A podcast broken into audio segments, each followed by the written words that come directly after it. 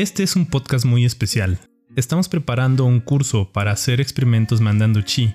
Y tuve la oportunidad recientemente de hablar con Rocío Cintas, quien estuvo en el Centro de Investigación en Xi'an, en China, en donde se hacen experimentos para comprobar las teorías científicas de Qin en Qigong. A Rocío la conocí en mi entrenamiento en China y desde que la conocí sentí que era un alma libre y más adelante pude ver que irradiaba alegría, paz y dulzura ya la escucharon cantando al principio de este podcast. Cuando todos nos dirigíamos a nuestras casas del entrenamiento para instructores de Chen Chikung, ella se dirigió a este centro y a partir de entonces ha ido algunas veces. En los siguientes podcasts, ella nos va a compartir la experiencia de estar ahí y los aprendizajes que tuvo.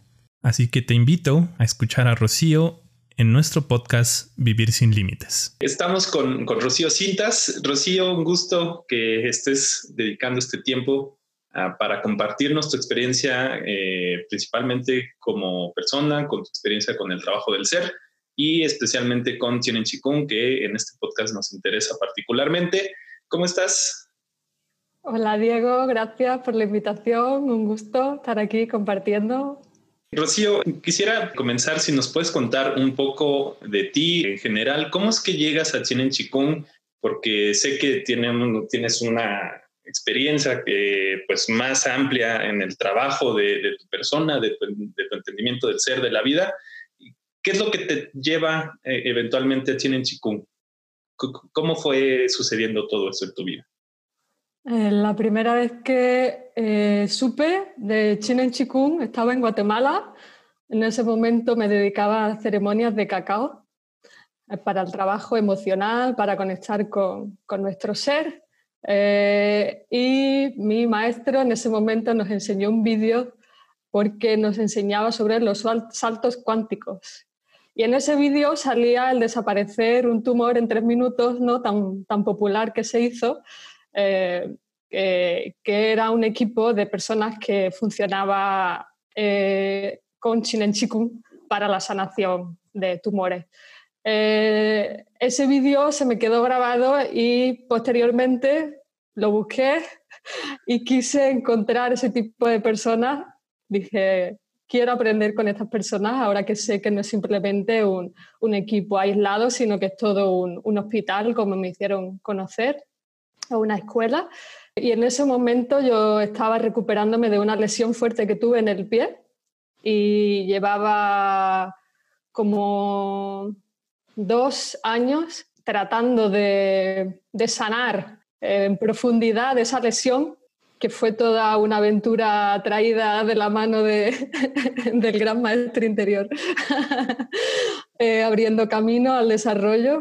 Y de, de esta manera fue que dije, tengo que seguir, tengo que, profundizar más en la sanación, no es suficiente con las terapias que hago, no es suficiente con, las técnicas que sé, con las terapias energéticas, espirituales, de, todo tipo, voy a por más. Entonces así fue que, que, directamente ingresé en el Teacher Training y posteriormente fui al centro de Xi'an, donde encontré lo más parecido a, a este vídeo. Mm pero entonces tú ya llevabas muchos años trabajando con estas cosas, porque yo la verdad es que no te conozco tan a profundidad, pero siempre me ha parecido que eres más como ciudadana del mundo, que realmente no, no, o sea, sé, que eres de España, pero de pronto siento que puedes estar en cualquier lado, no ahorita por la cuarentena, pero que ya estar moviendo libremente eh, por el mundo. ¿Cómo, o sea, llevas mucho tiempo? ¿Cuándo empezaste realmente a interesarte por todo este tema? Mira, el camino la verdad que fue súper claro. El 2011 dejé mi trabajo, dejé, yo trabajaba para las Naciones Unidas, también trabajaba en diferentes ONG, todo por la labor social, protección medioambiental, derechos de las personas y a la vez también trabajaba en documentales, viajando por el mundo para diferentes productoras. Lo dejé todo y buscaba algo más. Entonces, de ahí eh, empecé a viajar, viajar, viajar, hasta que, interesada en, el chamanismo, di con, la oportunidad de tener una experiencia con una de las plantas maestras y esa experiencia fue la que me metió de lleno en otro camino totalmente diferente al que hacía antes y fue este camino espiritual que se abrió. Esto fue en el 2012. Sí que fue un hito en el camino porque esta experiencia fue muy fuerte, que me costó años asimilar realmente, ¿no? De salir del cuerpo, de atravesar el túnel, llegar a la fuente, solamente ser luz, ser todo y todos en todas partes, en todos los tiempos. Una experiencia de, de trascender y de regresar, que fue como le llamé. En ese momento no tenía ningún vocabulario espiritual, ni había estudiado nada de ninguna tradición y realmente fue por eso también que fue tan importante, porque fue directamente la experiencia y no fue nada aprendido, nada lógico, nada que la mente se hubiera imaginado. Entonces, esa experiencia dentro de, muchas otras cosas más ¿no? que, que tuve la oportunidad de vivir ese día, pues fue lo que me, inició en el camino. Y estuve de ahí viajando por, muchos países, especialmente de Latinoamérica, por Colombia, Venezuela, Ecuador, México, Guatemala, pasando largos mm, periodos, Perú también, trabajando con, con, las plantas maestras y con los indígenas, con muchas tradiciones de todas las religiones, de todas las culturas, aprendiendo, sí. Qué bonito. Me imagino, ¿cuántos años llevo, te tomó, bueno, cuántos años estuviste en este, en este trabajo? Pues ahí sigo. Desde el 2012 no es que haya realmente, yo tenía, me ubicaba más en Guatemala durante varios años, ya cambié mi ubicación, digamos, ahora mi base es España, aunque sigo ahora el trabajo, lo he cambiado de dirección, en realidad en vez de Latinoamérica ahora es Asia, ¿no? Entonces los últimos años he pasado largos periodos en China, Tailandia, India. ¿Y ves similitudes entre el trabajo chamánico en Latinoamérica y en, Asia o más bien, o sea, ¿son, ¿son dos caminos para llegar a lo mismo o si es algo completamente distinto? Pues todos los caminos llevan a Roma, dicen, ¿no? Roma al revés es amor, si lo lees al revés. O sea, todos los caminos te llevan a ese ser, te llevan a ese despertar y a ese, y a ese saber vivir tu vida desde el ser, desde el quien de verdad eres. Realmente todos solo son cada uno culturas diferentes y adaptan lo que mejor le conviene a esa cultura en sí, las herramientas que han tenido como cultura, pero todos los caminos llevan al, al mismo sitio. Qué bonito. Bien, bueno, y entonces cuéntanos, ya que llegas con Chinen, o sea, ¿llegaste al entrenamiento de, para volverte instructora sin conocer mucho al respecto o ya sabías algo?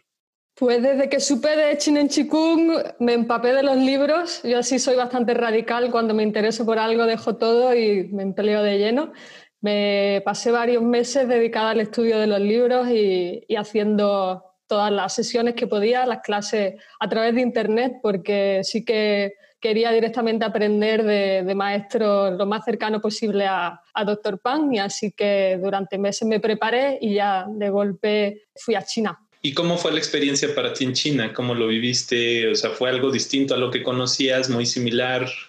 Realmente lo que buscaba lo encontré, lo encontré especialmente en la realización de experimentos. Para mí eso sí que fue una gran diferencia con el resto de tradiciones. No había encontrado en ningún otro lugar del mundo en que la gente se dedique a hacer experimentos científicos para usar su mente, su potencial, a, cada vez tener mejor habilidad tanto de sanarse a sí mismo como de ayudar a los demás, como de, de probarse a cada instante qué tan importante es el uso de tu mente, lo que envías a tu propia vida. En cada momento nuestro pensamiento crea y así como creas un pensamiento limitante, tu vida se transforma en limitante. Y esto hay muchas personas que lo trabajan también en otras tradiciones eh, que se, se, se, le llama manifestar, ¿no? Quiero manifestar tal o tengo la intención de crear esto en mi vida, pero el practicar con algo tan tangible como son objetos, como puede ser una cuchara, como puede ser un huevo, para mí sí que fue una revelación, fue un, darme cuenta de, todo lo que ya en todas las tradiciones se sabe y se trabaja, de ese somos todo y ese creador que hay dentro de cada uno pero el tomarlo como un juego y a la vez como algo científico para mí fue un salto, fue un, darse cuenta de la importancia de la práctica también y del purificar la mente para de verdad hacer todo lo que sabes que es posible. Porque la mayoría de la gente sabe que es posible algo, pero ya no llega a realizarlo, porque falta la práctica, falta el entendimiento. Pero ahí en Xi'an, por ejemplo, sí que encontré grandes, grandes practicantes con total dedicación haciendo grandes logros y fue sí fue una gran inspiración. Ok, entonces más importante que haber aprendido los tres niveles de, de Chinen y cosas por el, por el estilo, para ti el salto fue eh, Xi'an, fue ir al centro donde eh, se hacen experimentos.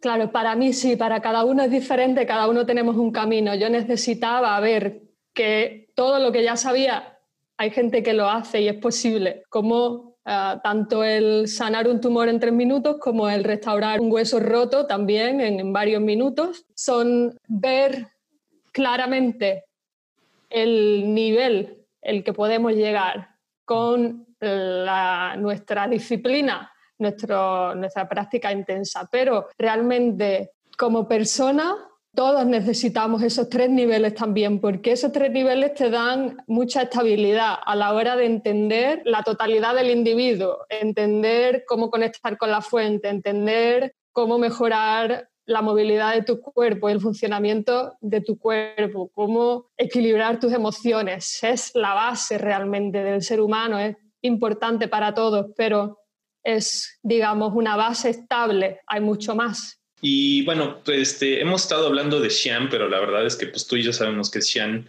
¿Nos puedes contar para las personas que nos están escuchando qué es Xi'an? O sea, ¿por qué, de, qué lugar estamos hablando? ¿De qué experimentos estamos hablando? ¿Qué se hace ahí?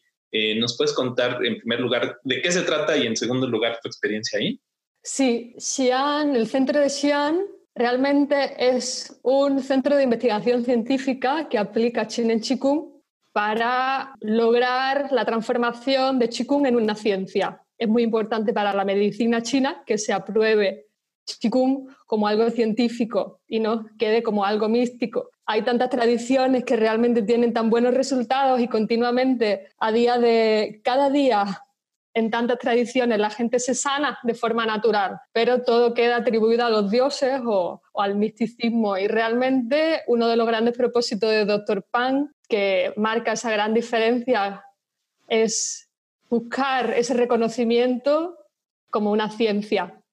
Y por eso desde, desde, el principio se establecieron diferentes departamentos de investigación científica en China, en Qigong, no solamente en Xi'an, pero hay muchos otros centros también que, que hacen investigación científica en diferentes universidades y todos prueban este, estos tres niveles de la materia, que es la teoría principal de Chinen Chikung, que, que escribió Dr. Pan, en los que la mente es capaz de transformar cualquier nivel de la existencia, es decir, todo lo que existe es chi en diferentes niveles. El chi de nuestra mente, la energía de nuestra mente, penetra todos esos niveles y es capaz de transformarlos todos.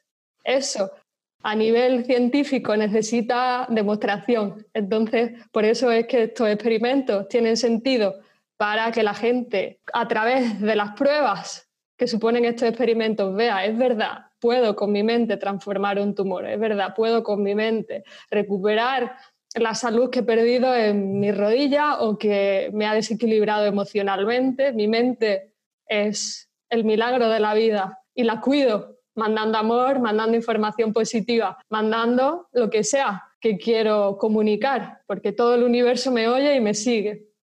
Entonces, tanto en Xi'an como en, otros centros realizan experimentos tanto para transformar células cancerígenas de personas o, de animales, también para restaurar algo que, que esté roto intencionalmente o ocasionalmente, accidentalmente, Hacen experimentos para generar electricidad con la mente, eh, generar magnetismo, mover a nivel cuántico, muchos tipos de experimentos, todos basados en ese principio. La mente transforma la materia ¿Te costó trabajo eh, llevar a cabo los experimentos? Porque las primeras veces que alguien te dice, mira, vamos a hacer esto y de lo que, de lo que se trata el experimento es de tener este resultado, yo creo que la mayoría de nosotros las primeras veces empieza a pensar que no es posible hasta cierto punto o, o tal vez piensas que es posible, pero no sé si lo vas a hacer. ¿Qué tanto trabajo te costó empezar a hacer esto y empezar a ver resultados que realmente lo podías hacer? Para mí realmente el caso fue al contrario. Yo sí que estaba convencida de que todo es posible, porque a través de la meditación sí que he tenido experiencias de cercanas a, bueno, ciertos estados en los que sabes que todo sigue, ¿no? Estás conectado con todo, puedes hacerlo todo, eres el creador, el creador eres tú, ciertos estados los que yo no tenía ninguna duda, de hecho, accidentalmente una vez también partí una cuchara en cierto estado de meditación sin tener intención, nada más por la cantidad de energía acumulada, pero realmente cuando eh, vi con, con todos estos practicantes fue que dije, sí es posible, pero requiere práctica, requiere constancia, requiere su técnica y, aunque lo somos, como si no lo fuéramos al mismo tiempo. O sea, aunque tengamos ese potencial innato, como que se queda perdido realmente durante el día porque no estamos en esa realización, estamos en otra frecuencia, en, en otro nivel en el que nuestra magia realmente diría que se pierde. Así que para mí fue un poco lo contrario. Yo tenía muchas ganas con la cuchara, siempre quería doblar la cuchara. Cuando la cogí por primera vez, digo, seguro que a la primera. no se doblaba. me la llevaba a todas partes, nunca se doblaba y cada vez me lo podía creer menos. Digo, ¿en serio? Es tan difícil. Ahí entendí de verdad eh, la importancia de la práctica, la importancia de entender cómo, cómo hacer que, que ocurran las cosas, ¿no? El trabajar con la mente, el relajarla, el concentrarse, en nutrir de suficiente chi la mente, todos los requerimientos para que luego se dé. Así que viendo todos los practicantes de Xi'an que se sientan muchísimas horas al día. Hay un grupo de practicantes que, que voluntariamente se ofrecen a este servicio de, de, de promover que esto sea una ciencia, de lograr que esto se convierta en una ciencia y dedican su vida, sus horas, sus días a estas prácticas. O sea que es un, todo un, em, una labor que hacen por, por el bien de todos. Y, y, es un trabajo duro, es un trabajo duro realmente. Ok, está interesante. ¿Cuál, e, e, este tema de, del, del trabajo, o sea, por ejemplo, la cuchara, que yo creo que es lo más fácil que podemos hacer lo primero y es donde empezamos a abrir la mente, ¿van avanzando progresivamente o, o con el experimento que estén haciendo en el día dicen, a ver, te toca curar? En general, eh, los equipos se dividen de forma muy mm, oficial. Entras en un experimento y te dedicas a él durante un periodo, pueden ser años. Porque cuando eliges algo en concreto y lo repites y lo repites, es que puedes ver ahí las diferencias entre un día y otro día. Puedes ver tu progreso. O sea, por ejemplo, el grupo de, de restaurar huevos, cada día pueden ver, por ejemplo, un día lo restauran por completo en esa misma sesión o al día siguiente prácticamente no ven ningún resultado. Cuando eso ocurre te da la pista de por qué me ha funcionado en una vez, por qué no me ha funcionado en otra y, ves cómo es importante cuando nos ha afectado algo emocionalmente, no nos ha mantenido la mente en calma o cuando estamos cansados, no tenemos suficiente energía o cuando por la razón que sea, ese experimento lo creemos menos, nos resulta más decir es posible. Entonces, cuando, cuando lo trabajan allí, sí que es un, un equipo de elegir un tema concreto y trabajarlo a fondo. Luego, practicantes hay muchos también, cada uno hace sus pruebas también a, gusto de cada uno, ¿no? A, a, a, ver, a germinar semillas, a a movilizar, eh, en fin, lo que, ya a cada uno se le ocurra, porque simplemente son experimentos, pero puede ser cualquier cosa mm, que a uno se le ocurra. Ok, entonces por lo que te entiendo es más bien ahí te empiezas a dar cuenta de cómo, bajo qué condiciones podrías manifestar mejor cosas. O sea, empiezas a entender por qué a veces logras cosas y a veces no. O sea, no solo en el experimento, sino en la vida.